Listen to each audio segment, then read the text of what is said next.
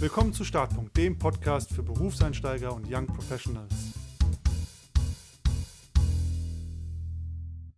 Willkommen zurück zu einer neuen Folge und heute, wie letzte Woche angekündigt, mit einer Premiere oder einem neuen Startpunkt für Startpunkt. Denn die Nathalie ist heute hier oder mit dabei zum ersten Mal. Und wie letzte Woche angekündigt, werden Nathalie und ich ab jetzt gemeinsam Startpunkt machen als Co-Hosts Host-Duo. Ich weiß gar nicht, wie man es richtig nennt. Auf jeden Fall machen wir es zusammen. Und damit erstmal herzlich willkommen, Nathalie. Schön, dass du da bist. Ja, hi. Ich freue mich, dass wir das gemeinsam machen in Zukunft. Ja, das wird auf jeden Fall super. Und warum das super wird, werden wir ja mindestens diese Folge schon erfahren. Und bevor es losgeht, nochmal die Bitte an euch, wenn ihr uns oder mir schon lange zugehört habt, dann hinterlasst doch eine Bewertung bei Spotify oder iTunes bei iTunes gerne auch mit einem kleinen, hoffentlich freundlichen Kommentar. Das ähm, ja, hilft uns unheimlich weiter und freut uns. Und ja, vielen Dank schon mal für alle, die uns in der letzten Zeit da supportet haben. Ist auf jeden Fall mega hilfreich. Und damit legen wir mal los. Und ja, Nathalie, wir haben ja schon, ich habe das auch letzte Woche angekündigt, die letzten viereinhalb Jahre, wenn ich mich nicht täusche. Ja. Ja, gut. Einer kennt die Zeit. ähm, super eng zusammengearbeitet, auch in verschiedenen Rollen. Und das ist ja auch so die äh, letzte oder aktuelle Jobstation von dir. Und vielleicht fangen wir da einfach mal an und du erzählst, ja, was du gemacht hast und was der Titel auf deiner Visitenkarte war. Ähm, ich war Head of Operations und somit für den kompletten administrativen Bereich verantwortlich. Ähm, dabei haben HR-Themen ganz großen, war, war ein ganz großer Bestandteil von meinem Aufgabengebiet. Das heißt, vom Recruiting, äh, Anzeigen erstellen, online stellen, Kontakt mit den Bewerber und Bewerberinnen, zu Gesprächen, ähm, dann Verhandlungen, Vertrag aufsetzen, dann, wenn sie da waren, Onboarding und generell begleiten, ähm, Ansprechpartner für die erste Zeit sein, ähm, überhaupt die Kollegen mit allem versorgen, was sie zum Arbeiten brauchen, von Software über Hardware, dann natürlich auch äh, Getränke im Büro, ja. Ja, und also im Grunde genommen war ich einfach dafür verantwortlich, dass alle internen Prozesse reibungslos klappen und sich die Kollegen auf ihre Arbeit konzentrieren können. Man kann ja auch sagen, also das ist ja die, so HR hat ja immer zwei, ähm, zwei Gesichter, ne? Also das interne, wie du es beschrieben hast, aber auch dieses externe, in dem Sinne, dass man ja neues Personal ja irgendwie heranholen muss. Mhm. Ähm, ein paar Sachen hast du ja gerade auch schon beschrieben. Es ist ja auch unheimlich viel, was in so einen Bereich fällt. Äh, was waren so vielleicht die Themen, die du ja als Schwerpunkt oder als Lieblingsthemen auch gesehen hast in diesem großen Themenfeld? Also intern und extern? Ja, kannst gerne bei einem anfangen und zum anderen übergehen. Oder vielleicht sagst du ja auch, hey, also für mich sahst du immer glücklich aus auf der Arbeit, aber vielleicht sagst du ja, hey, okay, das hat mir besonders da Spaß gemacht oder das Ja. besonders da. Ja, ich habe, äh, tatsächlich meine Arbeit sehr, sehr gerne gemacht, ähm, weil ich einfach mitgestalten durfte den Arbeitsplatz von Leuten. Arbeit ist so ein großer Bestandteil in in unserem Leben und viele Leute, vor allem am Sonntag, ne, kurz bevor die Woche wieder losgeht, äh, fangen an, so ja, plötzlich so ein schlechtes Gefühl zu bekommen, sagen: „Oh, morgen muss ich wieder auf die Arbeit und ich habe keine Lust.“ Und das finde ich so furchtbar, ja, weil, äh, die meisten von uns haben halt eine Weile Arbeitszeit noch vor sich. Und in der Position, wo ich war, in dem letzten Unternehmen, da habe ich halt die Möglichkeit gehabt, genau diesen Arbeitsplatz zu gestalten und es so mitzugestalten, dass die Leute das eben im Idealfall gar nicht denken oder zumindest weniger denken, ne? Dass die sich die müssen ja nicht jubelnd aus dem Bett springen, ne? Das ist gar nicht mein Anspruch, um zu sagen: „Oh ja, jetzt darf ich endlich wieder arbeiten.“ Aber zumindest, dass sie sagen: „Oh cool, morgen ist Montag, ich sehe die Kollegen wieder, das neue Projekt fängt an, das macht auch Spaß und ich freue mich auf dieses Meeting“, irgendwie so. Und da habe ich natürlich großen Einfluss drauf gehabt und das fand ich gut. Und deswegen hat mir die Arbeit tatsächlich Spaß gemacht. Ja, ich finde, das ist ja auch ein ganz wichtiger Punkt, dass man also, dass man nicht jeden Tag, ähm, voller voller Freudenschreie auf die Arbeit geht, ist ja auch normal, ne? Arbeit ist halt manchmal auch einfach nur Arbeit, aber dass man, wie du es auch beschrieben hast, nicht diese diese Angst vor Montag hat, Genau. ähm, das ist natürlich was super Essenzielles und ich finde, da kann man natürlich als, ähm, HRler, grade in der Firmengröße, die wir ja hatten, hat man ja viel Einfluss drauf ähm, das, das mitzugestalten, mit zu beeinflussen. Vielleicht kannst du da noch mal so 'n bisschen erzählen, wenn wir da beim Beeinflussen oder Gestalten sind. Was waren zum Beispiel so Dinge, grade für neue Kollegen, die eingestiegen sind, wo du gesagt hast: „Hey, so und so können wir das gestalten“, um den Leuten schon mal den Einstieg überhaupt in, ja, die ersten Wochen und Monate zu erleichtern in der Firma? Ähm, wir haben einfach den den kompletten Onboarding-Prozess gestaltet. Das heißt, das fängt ja eigentlich an, bevor die Kollegen überhaupt ihren ersten Tag haben, ne? Wie findet die Kommunikation statt, die Vorbereitung der neuen Kollegen, Bescheid sagen: „Hey, dann bist du da, ähm, darauf musst du vielleicht achten, ähm, das bringst du mit oder bringst du nicht mit. So wird deine erste Woche aussehen“, ja? Das, äh habe gelernt, dass auch die Leute das sehr zu schätzen wissen, wenn sie schon 'n bisschen so 'n Vorgefühl bekommen, wie eigentlich der erste Tag oder die erste Woche aussehen wird. Und wenn sie dann kommen, dann wollen die neuen Kollegen natürlich auch das Gefühl haben, man war vorbereitet auf sie, ne? Also, wie häufig, ganz ehrlich, habe ich von neuen Kollegen gehört: „Wow, der Onboarding-Prozess ist so toll. Ähm, ich kenne das ganz anders. Äh, da habe ich nicht mal Hardware bekommen“, so ungefähr. Ähm, das ist leider wirklich ähm, in vielen Unternehmen läuft das nicht so gut. Ähm, und das ist ja auch ein Zeichen der Wertschätzung, ne? Neue Kollegen kommen, der Schreibtisch ist hergerichtet, sie haben alles, was sie brauchen, sie können eigentlich sofort loslegen. Ähm, sie werden ins Team integriert, darauf haben wir auch ganz stark geachtet, damit sie sofort den Anschluss finden. Wir haben sichergestellt, dass sie einen Ansprechpartner haben, dass sie immer jemanden haben, den sie fragen können und auch sichergestellt, dass wir dass sie wissen, dass sie fragen dürfen, ne? Dass sie irgendwie nicht scheu sein müssen oder denken, sie nerven vielleicht. Ähm, es gab ein kleines Welcome-Paket für die neuen Kollegen. Grundsätzlich natürlich die Hardware, die sie sowieso brauchen, mit einem Buch und 'ner selbstgeschriebenen Karte und 'ner Tasse oder 'n bisschen Merchandise vom Unternehmen. Einfach so, damit die sofort merken: „Hey, wir gehören zum Unternehmen dazu, ne? Wir sind sofort mit dabei.“ Ja, das finde ich auf jeden Fall 'n wichtigen Punkt. Und was natürlich auch spannend ist, was du grad noch mal so beschrieben hast, ist, dass, ähm, der Start im Unternehmen eigentlich schon beginnt, bevor man startet. Mhm. Äh, was man ja ja, häufig vergisst oder ich finde, was auch so 'n wohliges Gefühl macht. Äh, vielleicht da die Frage: Bist du da von selbst drauf gekommen oder hat sich das erst über die Zeit so entwickelt? Also, der Onboarding-Prozess hat sich natürlich im im Unternehmen entwickelt, ne? Der war natürlich nicht von Anfang an so. Wir waren ja auch 'n recht junges Unternehmen, da musste viel aufgebaut werden. Aber dieses, ähm, vorab schon informieren ich lese natürlich unglaublich viel, ne? Ob das jetzt im Internet ist, irgendwelche Artikel oder Bücher zum Thema HR und, ähm, suche mir Inspiration. Und ich weiß natürlich auch nicht alles, ne? Und wenn ich dann lese, so und so wird's gemacht, so und so wird's empfohlen, dann versuche ich die Dinge, die scheinbar, hm, gut zu uns passen würden, zu integrieren.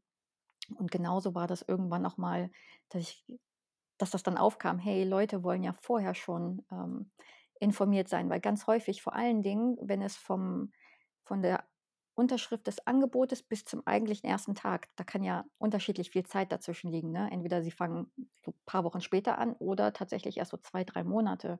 Und wenn der Zeitraum sehr lange ist, dann ja, dann möchte man den den neuen Kollegen natürlich nicht hängen lassen. In Deutschland ist das jetzt vielleicht nicht so tragisch, weil in Deutschland hat man 'n Vertrag und daran ist man mehr oder weniger gebunden.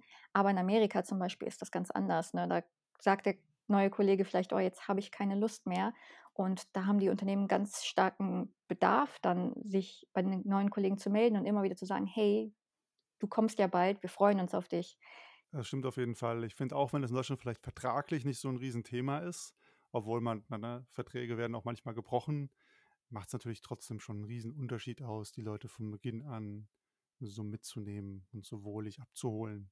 Und das war ja auf jeden Fall, glaube ich, eine großer Teil, dieses Onboarding im HR. Viele Säulen hast du auch schon beschrieben. Was ist denn so ein HR-Thema im Unternehmen, wo du sagst: „Ja, gehört halt dazu, wenn man den Job hat, aber eigentlich macht das nicht so viel Spaß?“ Es ist vielleicht es kann sehr anstrengend werden, wenn man andauernd dieselbe Tätigkeit in einem kurzen Zeitraum wiederholt. 'N gutes Beispiel, an das ich jetzt zumindest denke, sind, ähm, Interviewgespräche. Recruiting ist Bestandteil gewesen und somit waren natürlich, äh, grade wenn man 'ne bestimmte Stelle besetzen wollte, waren, ähm, Interviewgespräche kamen sehr häufig vor. Und wenn man dann, äh, 2 oder 3 an einem Tag hatte, das war natürlich super anstrengend und das ging dann schon sehr ins ja, oh, jetzt noch ein Gespräch führen, ob obwohl's eigentlich 'ne spannende Tätigkeit ist, ne? Neue Leute kennenlernen, zu sehen, wie die ticken, ob sie gut passen oder nicht. Aber das war dann schon 'n bisschen anstrengend, vor allem seit Corona, äh, machen wir auch die Erstinterviews haben wir ja per Videointerview gemacht, dann startet man natürlich auch noch 'n Bildschirm und das kann natürlich anstrengend sein. Da stimme ich absolut zu. Ich habe ja 'n paar Gespräche als, äh, dein Co-Interviewer mitmachen dürfen Ja. und ich finde, ne, die Interviewees sind ja auch immer häufig aufgeregt, für die ist ja auch 'n 'n Ding.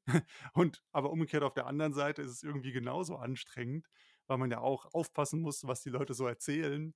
Und, äh, ich habe das ich glaube, wir haben das einmal gehabt, da hatten wir 2 oder 3 Vorstellungsgespräche am selben Tag und ich weiß noch, ich war danach völlig fertig. Also, ich bin nach Hause gekommen und quasi direkt ins Bett gegangen, weil das so anstrengend war, weil man dann irgendwie ja doch sehr aufmerksam zuhören muss, auch auf der Gegenseite, zumindest wenn man's, ähm, ernst nimmt oder Ja. ordentlich macht. Ja.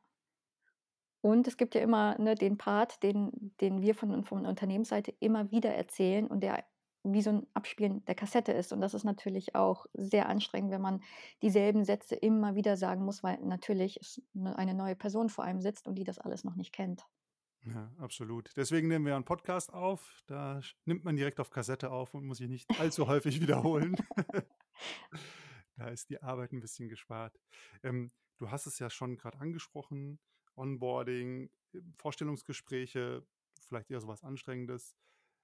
Ich glaube, das sind ja auch so 2 der der größten Themen. Kannst du vielleicht zum zum Thema Recruiting einfach aus Arbeitgebersicht, das hast du ja sehr intensiv betreut, 'n bisschen erzählen, worauf du da 'n Augenmerk gelegt hast oder was du da auch aus Arbeitgebersicht eigentlich wichtig fandest? Ähm, meinst du in Bezug auf Kandidaten oder schon allein aus'm Prozess heraus? Hm, ich würde sagen beides. Aus aus Unternehmersicht sind natürlich die Mitarbeiter der wichtigste Aspekt, ne? Das sind ja die Leute, die das Geld heranschaffen, so.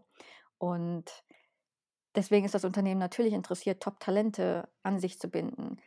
Und ist natürlich grade nicht so einfach, weil jedes Unternehmen mit diversen Dingen bewirbt und der und auf'm Arbeitsmarkt es man sich so 'n bisschen aussuchen kann, ne, oder zumindest, wenn man gut qualifiziert ist, ähm, einem die Türe offen stehen. Das heißt, wir als Unternehmen hatten natürlich ganz unterschiedliche Herausforderungen. Wie sieht die Stellenanzeige aus, ne? Weil je nach Prozesspunkt hat man natürlich unterschiedliche Möglichkeiten, den Bewerber zu überzeugen oder zu halten. Erst muss die Stellenanzeige raus, ne? Wie ist die Stellenanzeige gewordet, damit sie Interesse weckt beim Bewerber, ne? Das reicht ja von, ähm, rein wörtlich, ne, welche Sprache benutzt man, bis was erwähne ich da, welche Benefits oder wie sehen die Aufgaben aus? Wie präsentiere ich mich als Unternehmen? Weil da habe ich ja die Chance, ne, den Bewerber interessiert zu machen. So, dann bewirbt sich der Bewerber, dann kommt die Bewerbung an. Als Unternehmen habe ich dann die Möglichkeit, mich zu präsentieren, indem ich auf bestimmte Art und Weise mit dem Bewerber kommuniziere. Selbst bei 'ner Absage, ich bleibe freundlich, ich bleibe wertschätzend, sage: „Hey, super cool, dass du dich für unser Unternehmen interessiert hast. Äh, wir freuen uns wirklich darüber.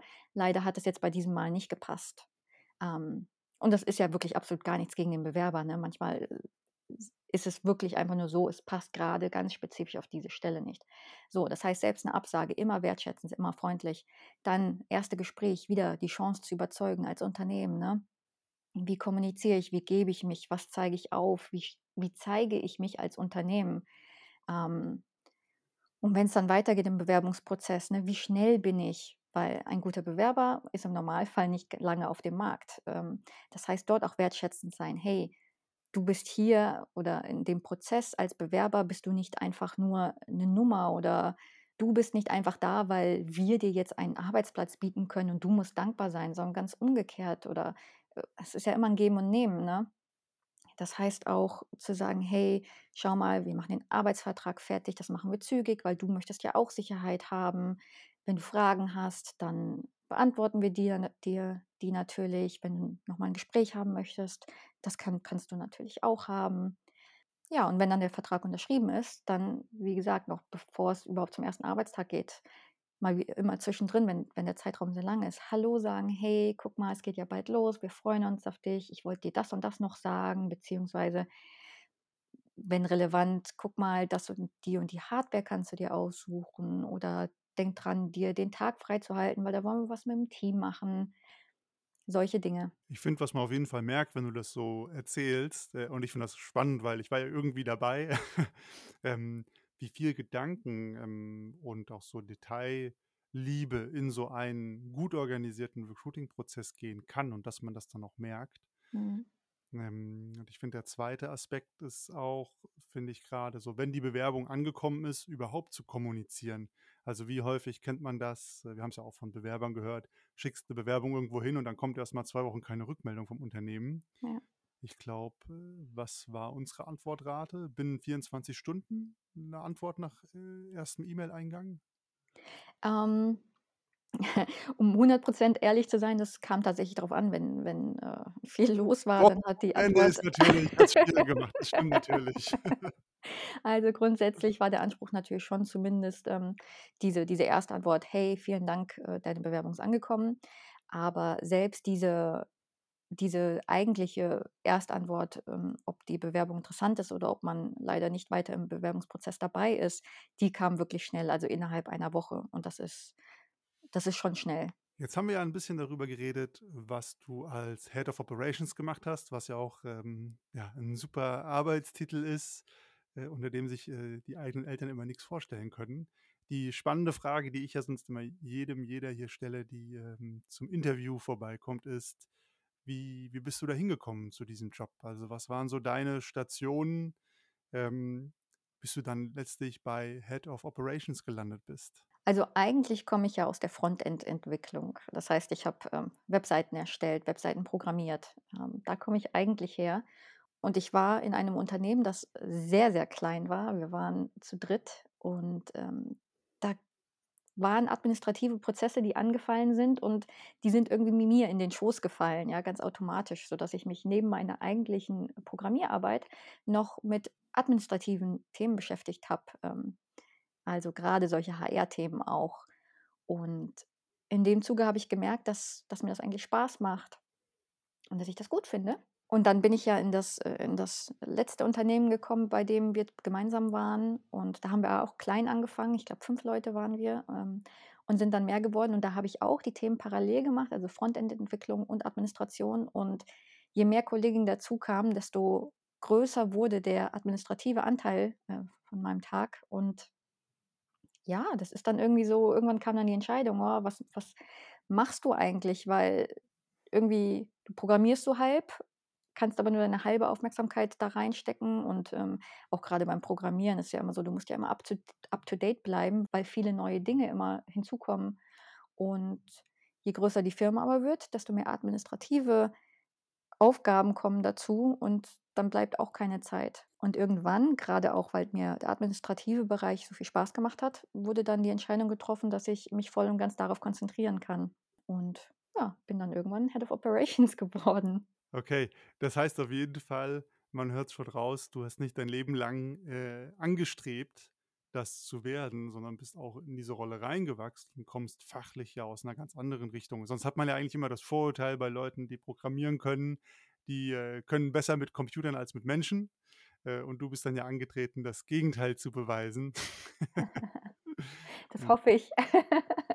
Äh, um das mal so rum zu zu artikulieren. Du hast es ja auch selber gesagt, äh, dir ist es als HR-Verantwortliche, ähm, ja auch super wichtig, 'ne 'ne gute Arbeitsatmosphäre zu schaffen, wo man das kann. Äh, Unternehmenskultur ist ja immer was, das ja auch von den Leuten, die man äh, die da sind oder die man eingestellt hat, gemacht und gelebt wird. Ähm, jetzt, wo ich's schon so gesagt habe, du hast das nicht dein Leben lang angestrebt. Wie bist du zum Programmieren gekommen? Also, wie ist so dein Berufsweg. Verlaufen? Wo hat der gestartet? Also, tatsächlich wusste ich ganz, ganz lange nicht, was ich eigentlich machen möchte. Und, ähm, das fing in der Jugend an, äh, nach'm Abi. Keine Ahnung, was ich machen wollte. Ähm, irgendwie alle alle Schulkollegen haben studiert. Das war also irgendwie so 'ne logische Folgerung des Abiturs. Äh, ich hatte aber keine Ahnung, was ich eigentlich studieren wollte, ähm, weil ich immer das Problem hatte, dass ich irgendwie viele Dinge relativ schnell lernen kann, ohne aber wirklich irgendein Talent zu haben, also irgendein bestimmtes, ja. Und das war so im Englischen sagt man ja, ähm: „A Jack of all trades, master of none.“ So, und ich fand diesen Spruch immer sehr passend für mich, weil es war immer so, dass ich mich für viele Themen interessiert habe, aber nichts wirklich besonders herausgestochen hat, weil ich auch, ne, keine besonderen Talente oder so was hatte. Also irgendjemand, der vielleicht, äh, musikalisch oder artistisch ist, die haben vielleicht sowieso automatisch in Anführungsstrichen, ne, 'ne Richtung Richtung, die sie gehen möchten. Und das hatte ich alles nicht und, ähm, ganz ehrlich, es war so 'n bisschen: „Okay, wenn ich jetzt studiere, dann bekomme ich BAföG und finanziell bin ich, äh, 'n bisschen abgesichert“, ähm, und habe dann eigentlich französische Sprachwissenschaften und Literaturwissenschaft studiert. Äh, Ähm kleine Frage rein, kannst du Französisch? Äh, also, seitdem habe ich's nicht mehr benutzt und dementsprechend, ähm, ja, ist da nicht viel hängen geblieben. Also, Es ist schon traurig, aber so ist das leider. Ja, und nachdem ich gemerkt habe, ähm, gut, so, was mache ich mit dieser Sprach und Literaturwissenschaft hier, ne, ähm, habe ich mir dann irgendwie in den Kopf gesetzt, ich möchte Landschaftsarchitektur studieren und habe das 4 Semester gemacht, bis ich gemerkt habe, okay, also, grade so ein ein Beruf später, der von Wettbewerben lebt, ne, wo man seine seine Projekte sozusagen einreicht und so vielleicht die Zusage für ein Projekt bekommt. Und wenn ich da kein Talent habe, dann werde ich nicht so große Chancen haben und habe dann gesagt: „Das hat keinen Sinn mehr“ und habe das abgeschlossen also, und habe, äh, abgebrochen. Dann habe ich so 'ne Weile vor mich hingedümpelt. Das das klingt echt furchtbar, aber das das ist tatsächlich so, ähm, und habe irgendwann mal ein ein Telefonat bekommen und dort das Angebot: „Hey, hier geht jemand in Mutterschaftsurlaub. Ähm, es geht um die Betreuung von von Kunden, also, um die Website-Pflege eigentlich. Äh, möchtest du das machen?“ Und ich hatte einen Freund damals, der gesagt hat: „Natalie, wenn du das nicht machst, dann bin ich echt sauer auf dich.“ Äh, wahrscheinlich wusste er einfach, dass sonst eh nichts aus mir wird. Und ja, und dann habe ich das angenommen und bin so überhaupt erst in die Frontentwicklung gekommen. Also, ich habe den Job angefangen und hatte eigentlich keine Ahnung von irgendwas, ähm, und habe mir das alles dann angeeignet und ich habe dann einfach im Job sozusagen gelernt, wie man den Job eigentlich macht, für den ich angestellt wurde. Also, ganz klassisches, äh, Training on the Job oder, äh, andersrum formuliert: „Fake it till you make it.“ Absolut. Ja, krass, super spannend. Da stecken ja schon mehrere Sachen drin und, äh, Spoiler, manche Sachen wusste ich auch nicht. Das heißt, um das noch mal so 'n bisschen, äh, auseinanderzunehmen, du hast eigentlich 2 Studiengänge angefangen, 'n paar Semester gemacht, jeweils Mhm. gemerkt: „Oh fuck, das ist es ja wirklich gar nicht“, Mhm. und dann eigentlich beides auch wieder abgebrochen. So habe ich's richtig verstanden, ne? Ja. Genau. Und dann hast du eigentlich dich, ja, aus 'ner Laune heraus, mag man fast schon sagen, äh, beworben und dann eigentlich wirklich in dieses Thema, äh, Web-Development reingefuchst oder reingearbeitet. Ja. Wie war das in der Firma grad jetzt? Das war ja dein 1. Job, ne, Berufseinstieg. War das deinen Chefs transparent, dass sie jemanden einstellen, der oder die besser gesagt, das eigentlich noch gar nicht kann und das lernen wird? Oder hast du da beim Vorstellungsgespräch erst mal irgendwie einen auf dicke Hose gemacht und dann heimlich am Wochenende, äh, dich durch die Foren und, äh, Programmierbücher gewälzt? Ähm, also, tatsächlich lief's 'n bisschen anders. Die Person, die mir den, äh, Job angeboten hat, die kannte ich einfach privat und die wusste, dass ja, dass ich schnell lerne und dass man sich auf mich verlassen kann und dass ich mich auf jeden Fall in dieses Thema reinfuchsen kann. Ähm, und diese Person hatte Personalverantwortung. Die eigentlichen Chefs das, äh, habe ich dann mitbekommen, waren nicht so ganz begeistert von der Idee und, ähm, haben das schon infrage gestellt, warum ich plötzlich eingestellt wurde. Glücklicherweise haben die dann mit der Zeit aber auch gesagt: „Oh ja, super, wir sind froh, dass sie da ist.“ Ähm, aber genau und deswegen, also, ich hatte auch einen Kollegen, der, ähm also, es war ja natürlich es war generell 'ne Agentur, 'ne, ähm, die Webseiten gemacht hat, auch für für große Kunden. Aber ich hatte einen Kollegen, mit dem ich auch, äh zu dem ich aufgeschaut habe und, äh, mit dem ich öfter mal so, ähm, Sessions hatte, an bei denen er mir was gezeigt hat. Ähm, das hat sehr geholfen und, ähm, das meiste habe ich dann immer gelernt, wenn er mich ignoriert hat, weil ich selber die Lösung suchen musste. Das war wahrscheinlich seine Taktik. Ähm: „Oh, jetzt fragt Natalie schon wieder, jetzt, äh, lasse ich sie mal selber machen.“ Ähm, ja, und so ging das dann. Wie lang hat das gedauert, bis dann so du dich etabliert hattest oder auch bewiesen hast, äh, dass du's kannst? Hm, ich möchte behaupten, das ging relativ schnell. Also, ich meine, man sieht ja selbst, ne selbst wenn eine Person jetzt vielleicht nicht die fachlichen Qualitäten mitbringt, sieht man natürlich 'n Pos Potenzial so und man kann relativ gut einschätzen, ob das was wird oder nicht. Und da möchte ich einfach behaupten, dass dass man das relativ schnell gesehen hat. Eine Sache, die du vorhin noch gesagt hast äh, war, du kannst relativ schnell Dinge lernen, dich reinarbeiten. So kenne ich dich ja auch. Du bist ja ein Autodidakt vor dem Herrn. Und umgekehrt äh, in deinen Worten, dass du halt nicht so das Talent für was hast. Wie verwendest du das Wort Talent? Weil ich würde immer so sagen, also Talent ist ja wirklich eine Begabung für was haben. Äh, und die würde ich zum Beispiel ja nicht unbedingt immer absprechen. Da würde ich immer sagen, hey, eine Begabung oder Potenzial für was kann eigentlich jeder in vielen Bereichen haben. Und dann gibt es ja diese Begeisterung oder Leidenschaft. Und wenn das zusammenkommt, Potenzial und Begeisterung, dann wird es ja meistens spannend. Und würdest du eher sagen, dass du, dass eher das Potenzial abgegangen ist, wenn du von Talent sprichst, oder dass es eher die, ja, diese Begeisterung oder diese Leidenschaft ist, die dich dann halt so ein bisschen ja, vor die Wahl gestellt hat, oh, was mache ich jetzt eigentlich? Also, wenn ich das Wort Talent benutze, ich benutze es wahrscheinlich in in diesem klassisch typischen Sinn von musikalisch oder künstlerisch oder sportlich, ne, so ein bisschen. Ähm, und da hatte ich nichts, was einschlägig war und gesagt hat: „Oh ja, kann ja gar nicht anders, als dass die Natalie in die Richtung geht, weil dafür hat sie ja ein Talent.“ Ähm, Begeisterung hat mir insofern nicht gefehlt. Ich hatte eher das Problem, dass mich zu viel begeistert hat, ne? Also, wenn ich daran denke, was ich, bevor ich das Abi abgeschlossen habe, was ich alles werden wollte, von Archäologe, Paläontologe, dann wollte ich Biologie studieren und Medizin und äh, Astronomie, also das alles ein bisschen wissenschaftliche Richtungen, aber unglaublich viel, ja. Und ähm, ich hatte, glaube ich, aber das Problem, dass ich nie dieses Durchhaltevermögen vielleicht hatte oder diese Konsequenz im Sinne von, es hat mich zu viel immer wieder interessiert, ne? Also, ein Thema interessiert mich, daran arbeite ich und dann kommt das nächste. Oh, aber das ist auch interessant und dann springe ich darauf. Und dann mache ich das eine Weile und dann höre ich wieder von was anderem und denke ich: „Oh ja, das ist auch super spannend, das möchte ich jetzt auch kennenlernen“, ja? Und, äh, ja, und dadurch, ähm das hat es mir natürlich auch sehr, sehr schwer gemacht. Das glaube ich auf jeden Fall. Ich kenne das sonst immer bei mir aus einer aus dem Studium, das ist aus einer anderen Position heraus. Da waren immer die viele Kommilitonen, Kommilitoninnen, die, ähm, ja, denen standen zu viele Türen offen. Mhm. Also, die waren natürlich in einer sehr privilegierten Position, aber die konnten sich dann nicht entscheiden vor: „Hey, ich kann A, B, C, D, E gehen. Was mache ich denn nur?“ Und haben sich dann in reihenweise in Praktikas häufig begeben, um das, äh, rauszufinden. Ähnlicher ähnliches, äh, Symptom, aber natürlich komplett andere Ausgangslage. Jetzt haben wir es ja schon gehört, dein Berufsstart war auf jeden Fall was ist das richtige Wort? Ich sage Ungewöhnlich. ungewöhnlich, ich wollte spektakulär sagen. Oh, das klingt Ich gut. ich glaube, man kann ja auf jeden Fall sagen, das ist ja auch, äh, das Spannende hier im Podcast oder auch im Kontrast zu mir. Es ist ein ganz anderer Berufsstart, als ich ihn hatte, ne? Ich komme ja eher so, äh, aus der der akademischen Laufbahn, wie man das ja immer so geraten bekommt. Studiere, studiere auf jeden Fall zu Ende, nicht abbrechen. Mhm. Das habe ich ja noch geschafft.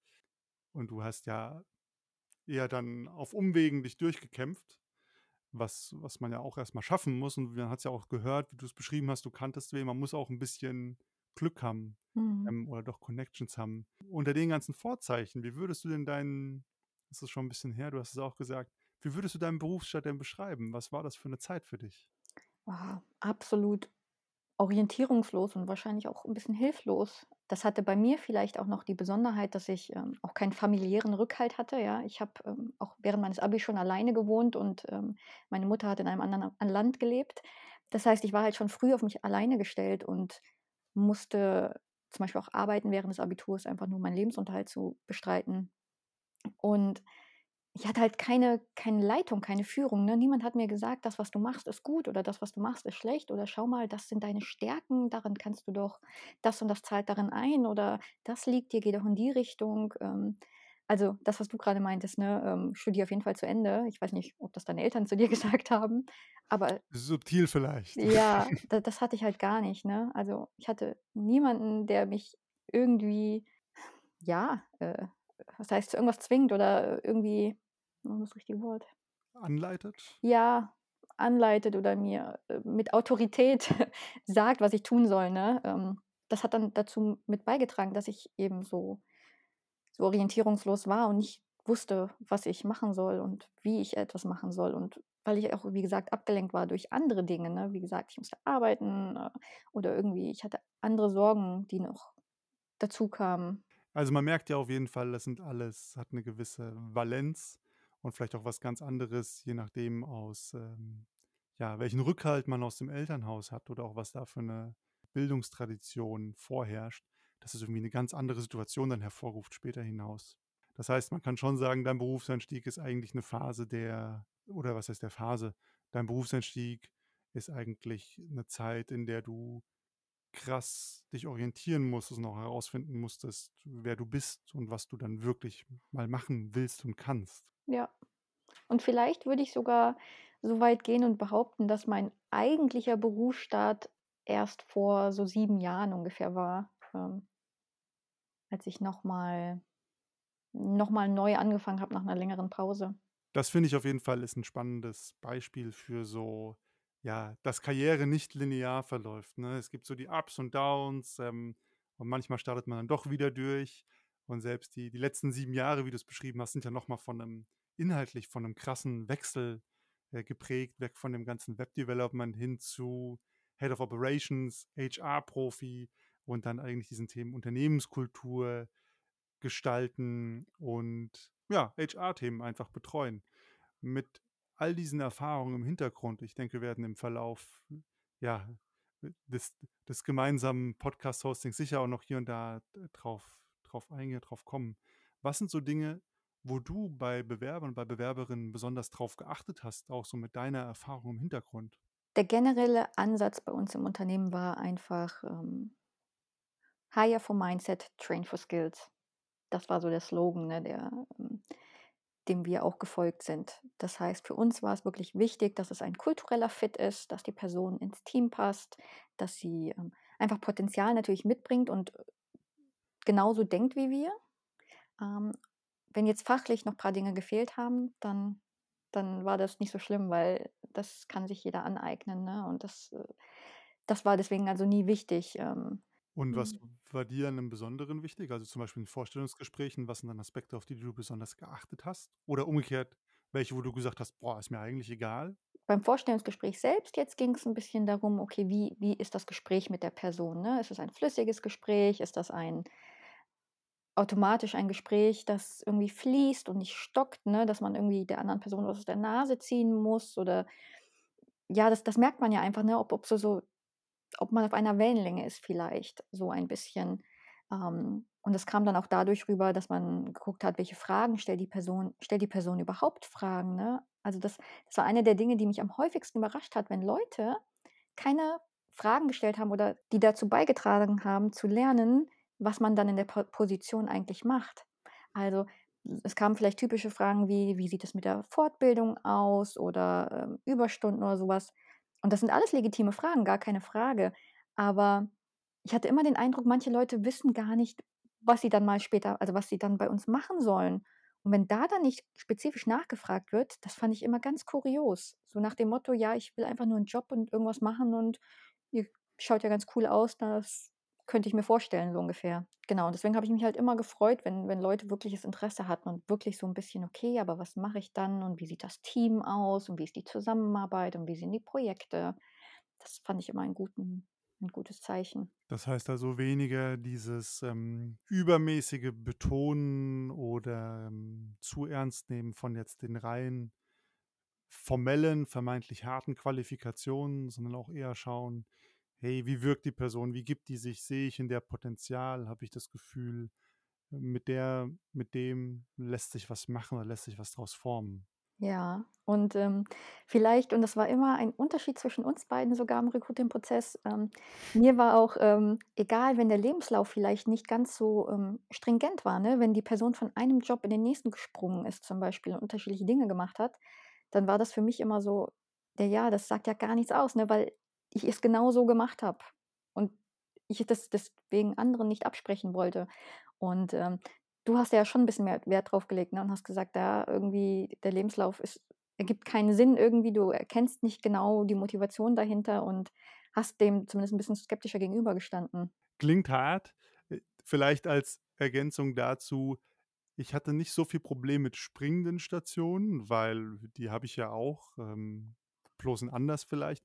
Ich hatte 'n Problem damit, wenn die Stationen so sprunghaft waren und ich aus den Bewerbungsunterlagen nicht herauslesen konnte, warum ist es passiert oder halt im Anschreiben oder irgendwie was war, dass die, äh, Bewerberin, der Bewerber irgendwie sinnhaft vermitteln konnte: „Hey, das ist halt so passiert.“ Also, ich finde, 'n Lebenslauf ergibt sich ja immer so aus dem Verlauf des Lebens. Ähm, und das war immer was, wo ich dann schon Fragen hatte oder gesagt habe: „Hey, okay, das wirkt jetzt 'n bisschen bisschen wild.“ Mhm. Ähm, aber ich glaube, das haben wir dann auch immer ausdiskutiert und im Zweifel einfach nachgefragt Natürlich, und es war nie zum angehört. Nach wir haben ja lieber mehr Leute eingeladen als zu wenig, ne, weil man immer erst im Gespräch wirklich eine eine bessere Einschätzung treffen kann. Jetzt haben wir dich ja oder auch, die Zuhörer, Zuhörerinnen dich ja schon mal 'n bisschen mit deinem beruflichen Lebenslauf kennenlernen dürfen und auch dem, was du hauptsächlich gemacht hast die letzten Jahre, nämlich HR-Themen in der kompletten Bandbreite, äh, betreut aus Unternehmenssicht. Vielleicht zum Abschluss von dieser Folge noch 'n paar, ja, Sachen zum dich persönlich kennenlernen. So, was machst du in deiner Freizeit oder was sind so 1, 2 Dinge, die du neben der Arbeit noch so bet Ja, ich habe 2 Hunde und die nehmen natürlich sehr, sehr viel Zeit in Anspruch. Ähm, dann lese ich noch sehr gerne, äh, am liebsten Fantasy Fantasy-Bücher. Zählen Businessbücher auch als Fantasy? Das kommt aufs Buch drauf an. Und dann hört's wahrscheinlich auch schon relativ schnell auf.